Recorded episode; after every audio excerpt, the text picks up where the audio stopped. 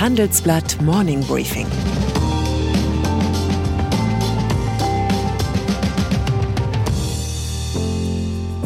Herzlich willkommen zu dieser Spezialausgabe Handelsblatt Morning Briefing. Was Sie hören, ist die Originalstimme von Hans-Jürgen Jakobs. Diesmal nicht die von Peter Hofmann, der dankenswerterweise immer das Morning Briefing, so wie ich das texte, vertont. Wir wollen heute ein bisschen über uns selbst reden, über das Format. Anlass ist, dass ich nach viereinhalb Jahren das Format übergebe und ich spreche mit meinen Nachfolgern. Das ist einmal Theresa Stiens und der Kollege Christian Rickens. Und ich würde Sie eingangs auch einmal fragen, wie Sie das Schreiben für das Morning Briefing empfinden, ob das für Sie eine lebensverändernde Maßnahme ist. Theresa, magst du loslegen? Ja, soll ich mal direkt Ja, leg mal los. Also lebensverändernde Maßnahme ist, glaube ich, ein sehr großes Wort, aber es ist natürlich schon was, was man auch als Journalistin jetzt auch nicht jeden Tag macht, dass man sich abends hinsetzt und bis in die Nacht hinein noch aktuelle Ereignisse einordnet. Ähm, man darf ja auch ein bisschen freier manchmal schreiben als sonst so. Das ist eine sehr aufregende Erfahrung, finde ich. Und ähm, also ich, ich bin gespannt, was ich in viereinhalb Jahren dazu sage. Aber ähm, definitiv mal was Neues und genau, ja, lebensverändernd werden wir vielleicht dann mal sehen. Christian?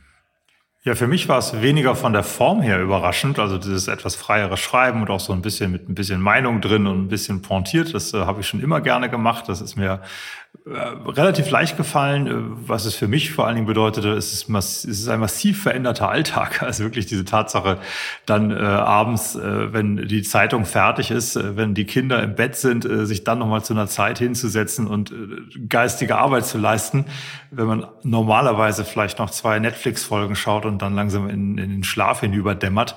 Das empfinde ich schon als eine ziemliche Herausforderung und muss auch tatsächlich nochmal sehen, wie ich, wenn ich diese Strecke jetzt auf Dauer bewältigen muss, wie ich das so in meinen Alltag integriere. Bisher waren's, habe ich bisher immer nur die Urlaubsvertretungen gemacht für Hans-Jürgen und dann waren das 14 Tage und in 14 Tage lang geht ja vieles nicht. Also 14 Tage hält man jetzt an einem furchtbaren Urlaubsziel aus und äh, 14 Tage lang schafft man es auch, sich abends aufzuraffen. Ähm, da für die lange Strecke muss ich später noch eine Strategie überlegen. Weil man kann ja, also ich finde es ganz angenehm, dass man dann morgens noch ein bisschen was machen kann. Also anders als wenn man so normal in den Tag startet, kann man den Morgen dann noch ganz gut nutzen. Und dann ja. weiß man zwar, man muss noch arbeiten irgendwann, aber ähm, es ist dann irgendwie schon auch ein anderer Rhythmus. Das ist auch und, du hast es, und du hast es wirklich geschafft, dass deine Vormittage dann auch frei waren und da kamen dann nicht um neun Uhr dann doch die Anrufe, äh, dass man doch bitte tagesaktuell noch irgendwas produzieren sollte für Zeitung oder Website oder App. in den zwei Tagen, in denen ich es bisher gemacht habe, ist das tatsächlich tatsächlich nicht vorgekommen. Ich äh, habe die Hoffnung, dass es so bleibt, aber du machst mir jetzt ein bisschen Sorgen, dass sich das vielleicht ändern könnte. Sagen wir es doch mal so, also wenn es bei dir so bleibt, dann lass mich unbedingt an deinem Erfolgsgeheimnis teilhaben. Erfolgsgeheimnis wahrscheinlich im Zweifel das Handy ausmachen, aber das schafft einem vielleicht dann andere Probleme. Also ich kann nach viereinhalb Jahren schon sagen, dass es äh, mental und, und äh, auch körperlich fordernd ist auf Dauer. Äh, bei euch, ich weiß nicht, wie es bei euch ist, bei mir ist es schon so, dass während des Tages legt man sich ja immer schon so ein bisschen eine Idealaufstellung von Themen zurecht. Was, was könnte da, da kommen? Äh, in welcher Reihenfolge macht man das? Wie geht man das Thema an? Wie findet man den besonderen Spin? Dann reden wir ja auch immer mit der Redaktion, was die wichtigen Themen sind. Und dann beginnt das, was Christian da geschildert hat, die Nachtarbeit. Also ab 22 Uhr sitzt man da und äh, betrachtet die aktuelle Nachrichtenlage und verbindet das mit dem, was äh, vorbereitet ist und versucht den Themen dann wirklich nochmal etwas Neues abzugewinnen, äh, Einordnung zu leisten, das Ganze auch in einer soll ich sagen, pointierten, witzigen Form zu präsentieren äh, ja, und dann ist auf einmal Mitternacht und dann beginnt der Körper sich zu regen, da wird er müde, ja. Äh, aber der Geist sagt, das ist noch nicht fertig, du, du musst noch mal drüber gucken. Und dann ist gerade noch was passiert in den USA, da gibt es eine ganz interessante Entwicklung äh, rund um Präsident Biden. Das müsste vielleicht auch noch rein und du überlegst, ja, muss ich da vielleicht etwas hinauswerfen oder mach es ein bisschen länger und so. Das sind dann so die, die Fragen, die dann nach Mitternacht kommen. Und dann ist man um 1.30 Uhr im Bett und äh, überlegt, war das jetzt richtig? Ähm, hat man Fehler gemacht? Ähm, was wäre noch ein gutes Thema gewesen? Und dann braucht man ein bisschen, um abzuschalten, um dann Schlaf zu finden. Also das ist schon, wenn man äh, fünf Tage in der Woche das hintereinander gemacht hat, das merkt man dann schon. Ich war immer sehr dankbar dann auch um die Freitagabend und den Samstagabend, um hier einfach mal in die Nacht auch hineinleben zu können. Was mich immer interessieren würde aus eurer Erfahrung, wie ist das denn, wenn dann nachts man sitzt dran, man denkt, man hat das Konzept stehen, man schreibt und dann passiert noch was ganz, ganz Großes. Also wir haben den, den Ukraine-Krieg gesehen, wir haben auch andere Ereignisse gesehen, die zu deutscher Zeit relativ spät passiert sind. Wie, wie ist sowas, wenn dann sowas über einen noch hereinbricht und man sitzt allein am Schreibtisch und ja, muss das verarbeiten? Man hat die Entscheidung äh, und das ist äh, eine tolle Verantwortung, äh, eine tolle Möglichkeit auch. Und ich denke, immer, man muss versuchen, es so möglichst so relevant und aktuell wie möglich zu halten. Und äh, wenn so etwas Wichtiges passiert, wie du das sagst, müsste es eigentlich auch noch rein. Man hat ja auch mal ein bisschen Puffer. Ich kann mich erinnern, dass ich auch schon mal um zwei Uhr abgeliefert habe, sehr zum Kummer der Organisation. Ähm, aber das ist dann auch noch äh, machbar. Äh, da muss man dann mit den Kolleginnen und Kollegen reden, die in New York, äh, in Sydney, in Tokio das verarbeiten und, und sie darauf einstellen. Ähm, ja, ich würde sagen, aber wenn es so wichtig ist, absolute Relevanz geht vor, dann muss es rein. Ich glaube, die Leserin, der Leser, der Podcast Hörer, die Hörerinnen am nächsten Morgen sind dankbar, denn die haben ein bisschen die Erwartung, sie wollen auch äh, mitgenommen werden. Was ist da passiert in der Nacht und was bereiten die für mich auf? Was können sie erzählen und wie stimme ich mich so am besten in den Tag ein? Hans-Jürgen, was mich mal interessieren würde bei dir, wie oft hast du denn eigentlich äh, dann im Bett gelegen, keinen Schlaf gefunden und hast dir gedacht, oh Gott, habe ich jetzt diesen Namen richtig geschrieben oder habe ich ihn ja. falsch geschrieben? Und wie oft bist du dann wieder aufgestanden, hast den Rechner wieder angemacht, um zu schauen, ob du diesen Namen richtig geschrieben hast oder was weiß ich, äh, diesen, äh, diesen Sachverhalt richtig beschrieben hast? Also wie oft sitzt du nochmal wieder am Rechner, nachdem du eigentlich die Ich bin eigentlich ganz, ganz, ganz selten nochmal zum Schreibtisch gegangen. Aber äh, es gab schon äh, Nächte, da habe ich etwas gebraucht, um, um, einzuschlafen. Und eine Episode ist bei uns äh, zwischen mir und meiner Frau immer ganz lustig, weil sie erinnert mich immer daran, dass ich eines Nachts aufgestanden bin und gesagt habe, Morning Briefing. Ich habe vergessen, Morning Briefing zu schreiben. Und sie sagte mir dann, ist doch heute Freitag, du bist doch gar nicht dran. Das war, bin ich freitags um, um 5 Uhr, Freitag auf Samstag um 4, 5 Uhr aufgestanden. Ich habe vergessen, Morning Briefing zu schreiben. Denn es war, es war auch einmal so, dass ich versehentlich die Ausgabe nicht an alle, an den Verteiler geschickt habe, sondern nur an mich. Und die haben alle drauf gewartet und es kam kein, kein Morning Briefing. Ähm, und dann musste ich am nächsten Morgen, habe ich es dann um fünf oder um sechs nochmal aktualisiert und weitergeschickt. Äh, das sind so Albträume. Ja, das überlegt man. Ist wirklich alles angekommen? Deswegen warte ich immer, bis es das Feedback gibt von den Kollegen. Ja, es ist angekommen und dann gehe ich einigermaßen beruhigt ins Bett. Also damit sind wir eigentlich gerade beim Thema größte Fails. Äh, Hans-Jürgen, du hast deinen ja gerade schon genannt. Das ja, Morning Briefing einfach nicht abgeschickt. Aber es ist nur einmal passiert. Ist nur einmal Theresa, passiert. wenn du deinen, wenn du deinen Fail erzählst, dann erzähle ich meinen. Deal. nee, ich habe ja, ich habe ja noch gar nicht so viel geschrieben, also eigentlich auch noch nicht so viele Möglichkeiten, dass was schieflaufen kann. Und wobei ich natürlich bei meinem allerersten Briefing auch dieses Gefühl, man geht ins Bett und denkt, um Gottes Willen, wozu wache ich denn morgen früh eigentlich auf? Was ist dann irgendwie, ist der Shitstorm schon losgebrochen oder was habe ich für E-Mails im Postfach? Das war natürlich beim ersten Mal sehr, sehr groß, diese Angst. Aber ähm, ich glaube, Fail, ich, ich glaube, ich habe tatsächlich es geschafft, dann in meinem allerersten Briefing zu schreiben, dass die St. Giles, wie sie aufgesprochen wird, Kathedrale ähm, nicht in äh, Edinburgh, sondern in London steht. Das haben natürlich aufmerksame Leserinnen und Leser sofort gemerkt. Und äh, ja, ein kleiner, aber wichtiger Fehler. Und genau deswegen, ich habe auch schon einen, einen Fail, über den ich berichten kann. Also die Kathedrale, wo die Queen aufgebahrt war. Genau, richtig, ja, das ja. war der Kontext. Nach einer kurzen Unterbrechung geht es gleich weiter. Bleiben Sie dran. Wenn ich am Freitag Feierabend mache, freue ich mich auf richtig viel Lesezeit am Wochenende. Wenn es Ihnen vielleicht genauso geht, haben wir jetzt genau das Richtige für Sie. Das neue Handelsblatt Wochenende. Ich bin Charlotte Hauenhorst, Digitalchefin beim Handelsblatt. Und ich bin Sven Prange, Leiter des neuen Wochenendteams. Wir sind jetzt noch mehr für Sie da, wenn Sie Zeit haben, am Wochenende, mit inspirierenden Recherchen, praktischen Ratgebern und echten Deep Dives. Entdecken Sie unser neues Programm auf handelsblatt.com/wochenende und abonnieren Sie dort unseren neuen Wochenend-Newsletter. Wir freuen uns auf Sie. Ja, und Christian, jetzt bist du dran. Ach Mensch, ich habe gedacht, ihr stellt diese Frage nicht. Ja, wenn wir schon dabei sind. ich habe äh, in einem der letzten Morning Briefings habe ich mal von äh, westlichen Waffenlieferungen an Russland schwadroniert.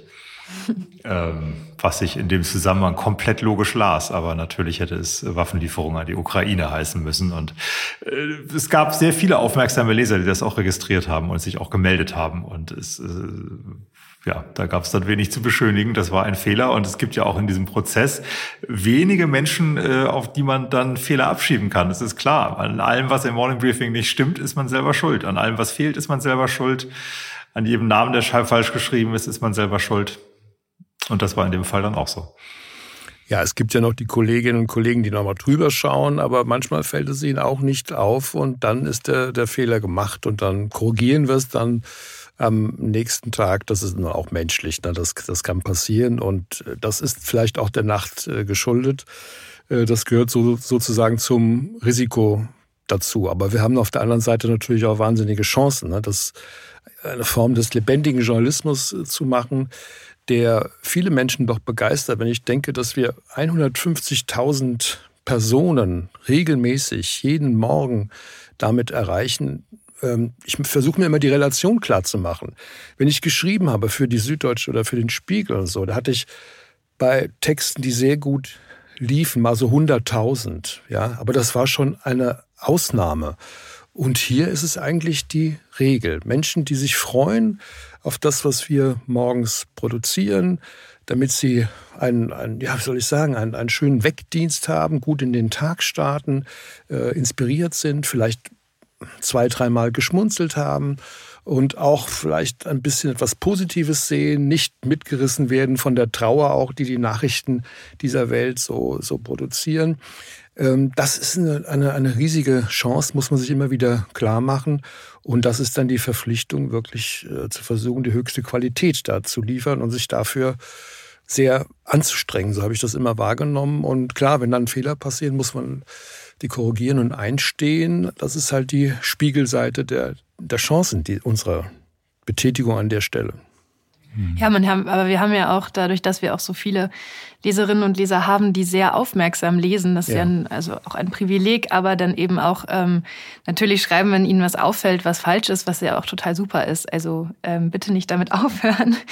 ähm, genau, aber diese, dieser Gedanke, dass man da sehr viele Leute damit erreicht, der ist schon auch ja, finde ich auch schon, schon was ganz Besonderes, muss ich sagen. Mhm.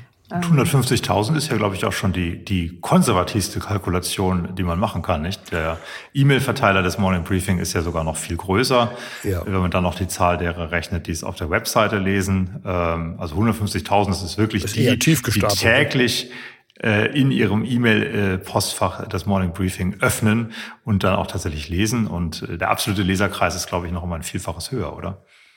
Macht ihr euch das beim Schreiben bewusst, dass ihr denkt, oh, ich schreibe jetzt aber für sehr, ich, sehr viele Leute? Nee, ich, nein, ich schreibe immer an eine bestimmte Person. Ich stelle ja. mir immer eine bestimmte Person vor, an die ich schreibe, wie ein, ein Brief sozusagen. Wie in einer Briefform versuche ich das zu schildern, was aktuell wichtig ist und was in der Nacht passiert, um das ja, gewissermaßen einem Plauderton ähm, zu, zu vermitteln, auch überraschende Zusammenhänge äh, aufzuzeigen, um sie so zu gewinnen für, für, äh, für Inhalte. Ich glaube, wir sind fast verpflichtet dazu, schöne Sprachbilder zu finden, schöne Vergleiche zu finden, äh, rauszubrechen aus der puren Form des Nachrichtenjournalismus, so wie dpa oder AP das, oder Reuters das äh, praktizieren, sondern ein bisschen auch eine gewisse Kunstfertigkeit mit der Sprache zu haben. Journalismus ist ja so ein, so ein bisschen äh, Literatur in Eile und bei uns ist es so eine sehr große Eile. Eigentlich glaube ich, dass die Leute uns sozusagen zusehen können, wie wir Gedanken formulieren, wie wir mit Themen arbeiten, sie ähm, aufbereiten und eine neue Struktur oder eine neue Schlussfolgerung dem Ganzen zuzufügen. Finde ich hochinteressant. Hans-Jürgen, kannst du noch ein bisschen was Näheres sagen über diese Person, die du dir da vorstellst?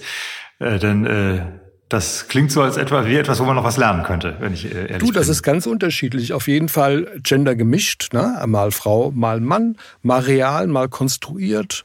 Äh, manchmal denke ich an Personen aus meinem Leben, denen ich das jetzt mal schildere.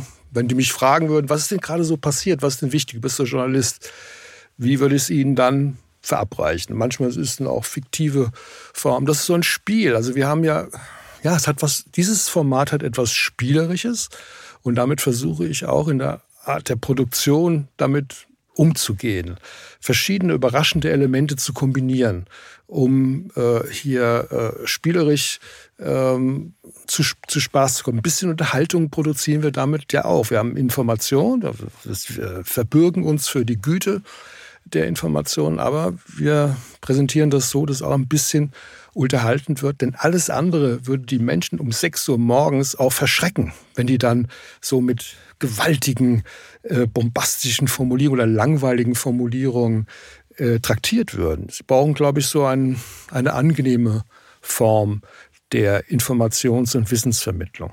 Theresa, stellst du dir auch so eine konkrete Person vor beim Schreiben? Ich habe da auch gerade drüber nachgedacht. Also ich, ich glaube, ich versuche auch nicht daran zu denken, dass es jetzt so viele Leute lesen werden, weil ich glaube, dann, dann, dann schafft man es nicht mehr locker, locker in die Tasten zu hauen. Aber ob ich mir jetzt wirklich jemanden ganz Konkretes vorstelle, ähm, das ich glaube nicht bisher. Aber vielleicht ist das ein Tipp, den ich übernehmen kann, auch für die Zukunft. Also hast, Christian, hast du jemanden, den, an den du konkret denkst beim Schreiben? Nee, eben auch nicht. Und äh, insofern überlege ich das auch mal, ob das, vielleicht probiere ich es einfach mal, ob das, ob, ob das funktioniert. Ja, der gute Helmut Markwort hat immer gesagt, immer an den Leser denken, also immer den Leser erfinden sozusagen an der, an der Stelle. Aber mir hilft es ein bisschen bei der, äh, bei der Herangehensweise. Ja. Sagst du den Leuten später, dass du an sie gedacht hast beim Schreiben? Wenn es sich um echte Menschen Bis, handelt? Bisher noch nicht. Äh, das sind ja auch äh, Personen aus der Vergangenheit, die ich äh, sehr selten treffe dann und habe es wahrscheinlich schon wieder vergessen. Aber vielleicht werde ich es auch mal sagen. Theresa, was mich noch interessieren würde, du bist ja hier nicht nur die Frau in unserem Dreierkreis, du bist auch deutlich jünger als Hans-Jürgen und ich. Also inwieweit äh, empfindest du das, was du da machst, denn eigentlich auch so als das Gegenanschreiben gegen den ähm, gegen das, was die beiden alten weißen Männer da jeden Tag so zu Papier bringen oder vielmehr zu E-Mail bringen. Also ich glaube, gegen Anschreiben, das ist, also das habe ich, glaube ich, soweit ich eure Morning Briefings bisher verfolgt hat, Gott sei Dank äh, besteht da nicht der Bedarf aus meiner Sicht. Aber ich glaube natürlich schon, dass ich auch nochmal einen eigenen Blickwinkel, eine eigene Perspektive und auch einen eigenen Sound vielleicht mitbringe. Ähm, ich glaube, es wird jetzt auch keinen Sinn machen, zu, zu tun, als, als wäre ich Hans-Jürgen Jakobs oder Christian Rickens. Ähm, vielleicht auch manchmal einfach, das ist angesprochen, ich bin noch nicht so lange dabei wie ihr und muss manchmal mir auch Themen wahrscheinlich noch mal mehr anschauen und, und genauer verstehen. Ähm, was aber vielleicht auch manchmal helfen kann, ist auch den Leserinnen und Lesern dann noch mal ein bisschen ja, ein bisschen mehr runterzubrechen, wenn ich selber im ersten Moment erstmal denke, oh, das, da muss ich jetzt noch mal schauen, was das eigentlich bedeutet. Genau, deswegen, aber ist ja auch für mich eine super Möglichkeit, in, in ganz viele Themen reinzuschauen und so. Und ähm, das würde ich sagen, ist vielleicht was, was ich jetzt nochmal anders mitbringe ähm, als ihr. Wie ist das bei dir, Christian, mit deiner Moral? Ach, ich äh, habe ja schon so eine gewisse Weltsicht, die ich ähm, gerne in diesem Morning Briefing rüberbringen möchte. Und das ist so ein bisschen ich sag mal, heiterer Liberalismus, also nicht Liberalismus im Sinne von verbiestert, äh, staatsfeindlich, der Markt muss alles regieren, aber schon Liberalismus im Sinne von leben und leben lassen und die andere Meinung hören und eine gesunde Skepsis haben gegenüber allem, was als absolute und unverrückbare Wahrheit äh, daherkommt. Und das ist auch was, was ich am Handelsblatt als, als Nachrichtenplattform sehr schätze, dass wir ja sehr wenig eigentlich so in so einer, Ideologie, in so, in so einer ideologischen Suppe schwimmen, sondern relativ offen an Dinge herangehen. Und wenn das so ein bisschen im Morning Briefing rüberkommt und, und dieser Liberalismus sich dann auch mit so einer gewissen Lebensfreude paart, also eher so, mhm. Hans-Jürgen, du lebst und arbeitest in München, also eher so die Münchner Spielart des Liberalismus. Äh, du, du meinst, vielleicht ein bisschen die, was geht immer? Ein bisschen was geht immer. Das habe ich sogar schon mal zitiert im Morning Briefing, genau. Ja, ich kann mich, ich kann mich erinnern. Das ist ja auch Leben und Leben lassen. Das ist ja sprichwörtlich die bayerische Liberalität. Äh, und ich glaube, wir tun auch gut daran, weil es gibt genügend Angebote, die davon leben, Gott gleich die Welt aufzuteilen, die Menschen aufzuteilen in, in gute und in schlechte. In, in gute Theorien und in schlechte Theorien. Und da wird eine Einseitigkeit erzeugt, die auch zur Polarisierung äh, führt.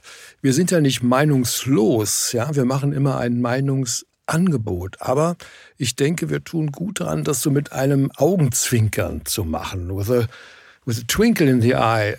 Es könnte auch anders sein. Wir glauben, dass es im Moment so ist. Das ist so unser Gefühl, aber so sicher sind wir uns auch nicht. Wir sind Journalisten, die sich da rantasten und die nicht unfehlbar sind und auch nicht so tun sollten, als hätten wir jetzt ein Monopol auf die Wahrheit und die Weisheit. Das haben wir nicht, sondern wir haben bestimmte Erkenntnisse und die versuchen wir äh, mitzuteilen, aber wir sind nicht äh, dogmenhistorisch ganz genau einzuordnen. Und Überraschung, das ist es, glaube ich.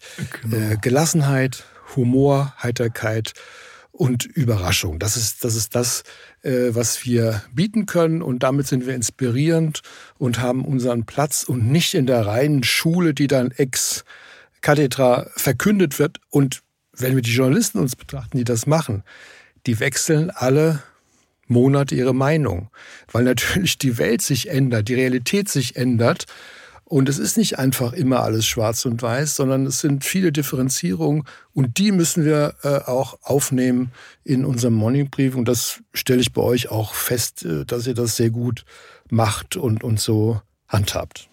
Es ist ja ein Meinungsangebot, würde ich auch sagen. Also ja. es ist, man, man, man bietet eine Meinung an oder es muss ja auch vielleicht noch nicht mal eine Meinung sein, sondern eine Sicht auf die Dinge. Und dann ist es ja aber nur, nur gut und richtig, wenn Leserinnen und Leser sich auch mal daran stoßen und das anders sehen oder vielleicht auch mal auf, auf neue Gedanken kommen, aber dass man eben erstmal so sagt, so sehe ich's, wie seht ihr es denn eigentlich? Das heißt ja nicht, dass man da jemanden dann von überzeugen will in dem Moment, sondern einfach, ja, ja vielleicht einen Anstoß auch geben kann. Also so würde ich die Rolle auch einordnen. Mhm. Gleichzeitig muss man sich, glaube ich, immer bewusst machen, dass natürlich diese Weltsicht, es gibt keine absoluten Wahrheiten, es gibt nur Hypothesen, die noch nicht widerlegt sind. Das ist ja quasi so die Schule von Popper, mhm. dass das natürlich auch schon wieder eine Ideologie ist. Und deswegen, das ist, glaube ich, für mich der Grund, dass ich mal sage, man muss es, äh, man hat eine Weltsicht, man muss sich zu dieser Weltsicht auch ein Stück weit bekennen und sie auch transparent machen. Und genau deshalb, weil es eben auch eine Weltsicht ist, darf sie nicht zu apodiktisch daherkommen. Denn nicht Weltsichten sind das Problem, sondern Weltsichten, die sich für absolut halten, das, die sind das Problem. Mhm. Ja, und wir können ja auch Mut entwickeln. Also ich meine, wir können auch Mut für unsere Formate äh, entwickeln, wie wir etwas darlegen wollen. Ich kann mich erinnern, wir hatten einmal eine äh, Protokollmitschrift einer Aufsichtsratssitzung bei VW. Da ging es auch wieder um Herrn Dies, äh, den ehemaligen, jetzt abberufenen ähm, CEO, Vorstandsvorsitzenden. Und da ging es heiß her. Und da habe ich mir gedacht, da machen wir einfach mal ein Tramolett draus. Also wir, wir hatten die ganzen Zitate von den einzelnen Tagungsteilnehmern, die in der Aufsichtsratssitzung dabei waren und äh, gestalten das als, als Tramolett, also als, als Rede und, und Gegenrede.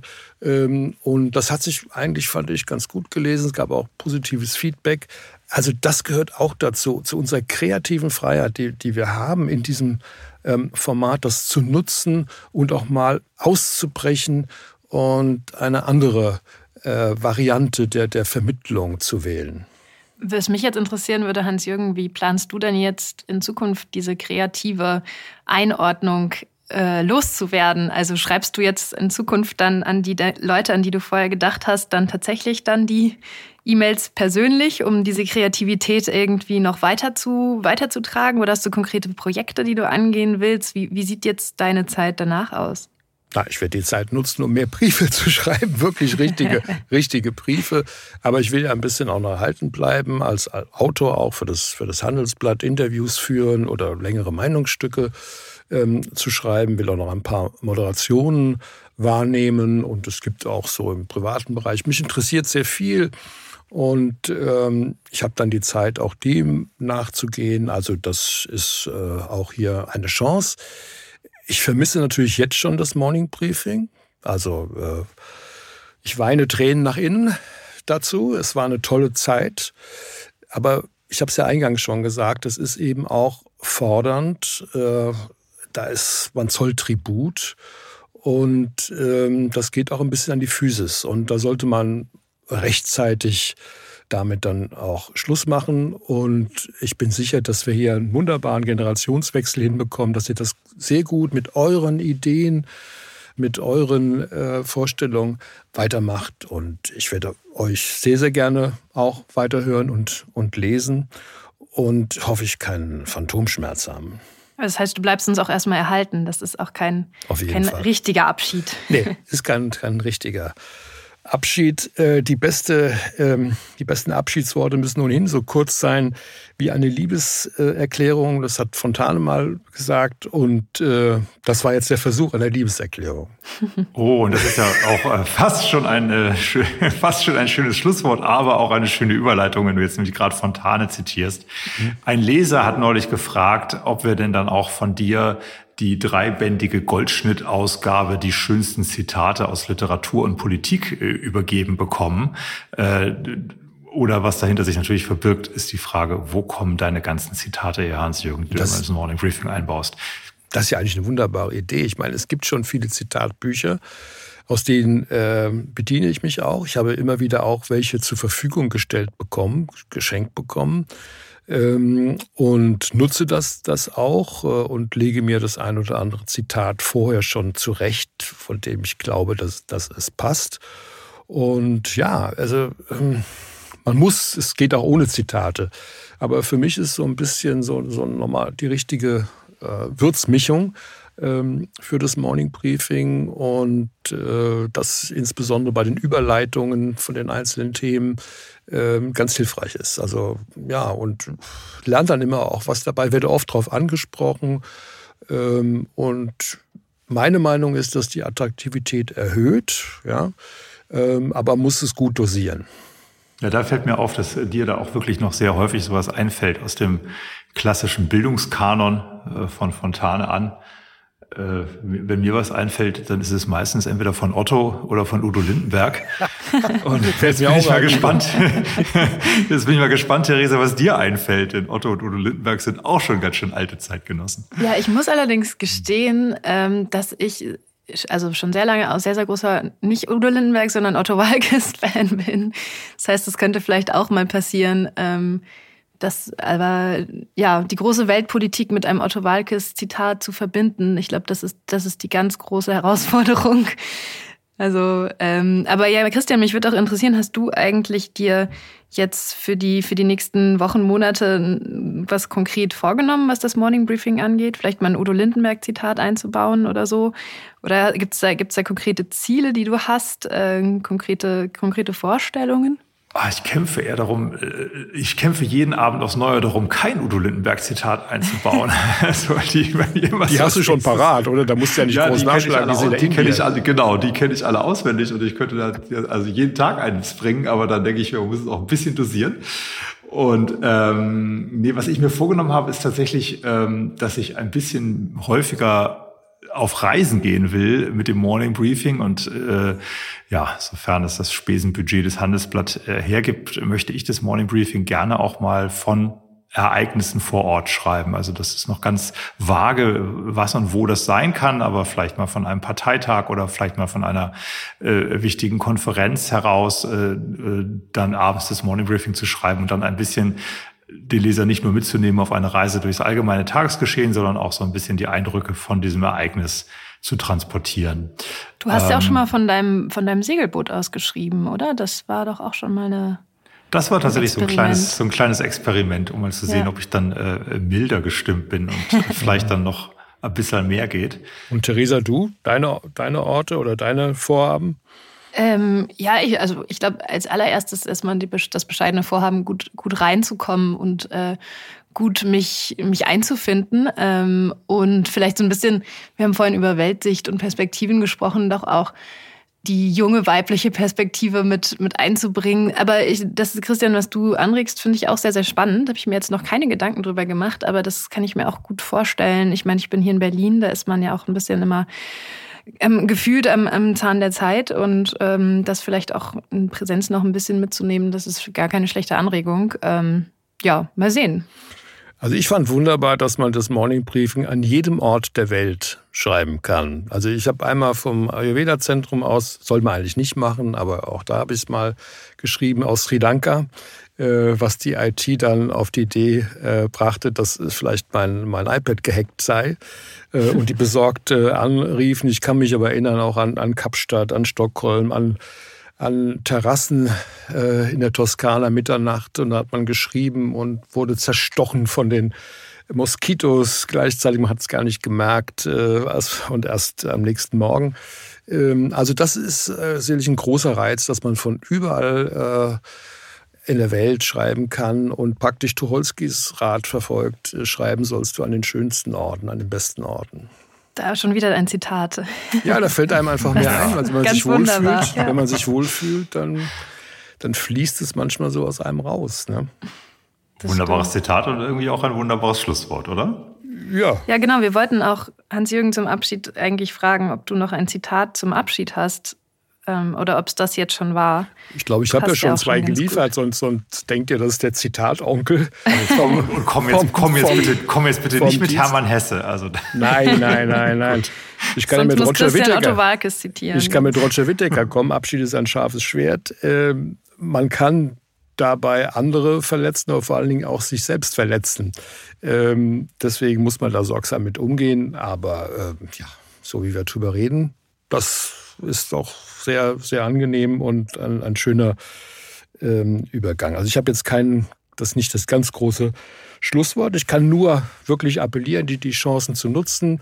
Auf keinen Fall langweilen, auf jeden Fall Mut entwickeln.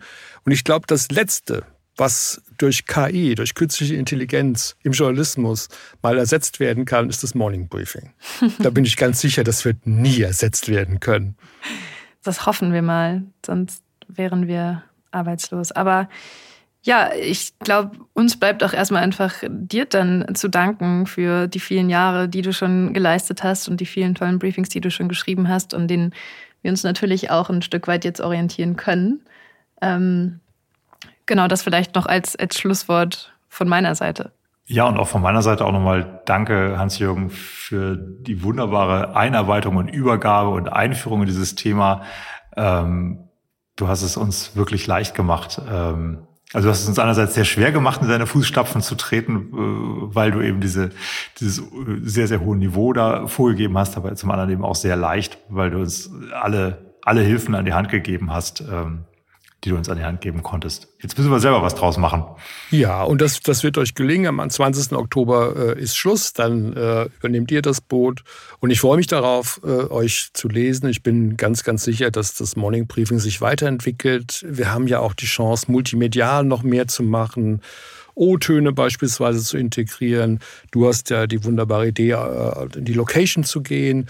Ähm, und so wird euch vieles und dem Team vieles einfallen, was das Format weiterentwickelt. Sehr schön. Und ich schließe mit, hinterm Horizont geht's weiter. Da ist er wieder, der gute alte Udo. Macht's gut. Tschüss. Du auch, Hans-Jürgen. Tschüss. Ciao. Tschüss.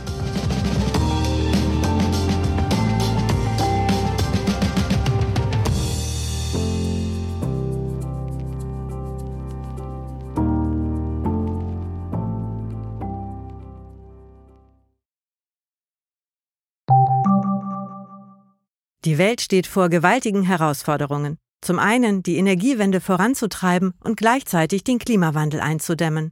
Und auch der Energieträger Wasserstoff gewinnt weltweit immer mehr an Bedeutung. Doch wie geht es weiter? Erfahren Sie mehr auf dem Handelsblatt Wasserstoffgipfel 2024 am 12. und 13. Juni in Essen. Infos unter handelsblatt-wasserstoffgipfel.de. Mit dem Vorteilscode Wasserstoff 2024 erhalten Sie einen Rabatt von 15% auf die Tickets.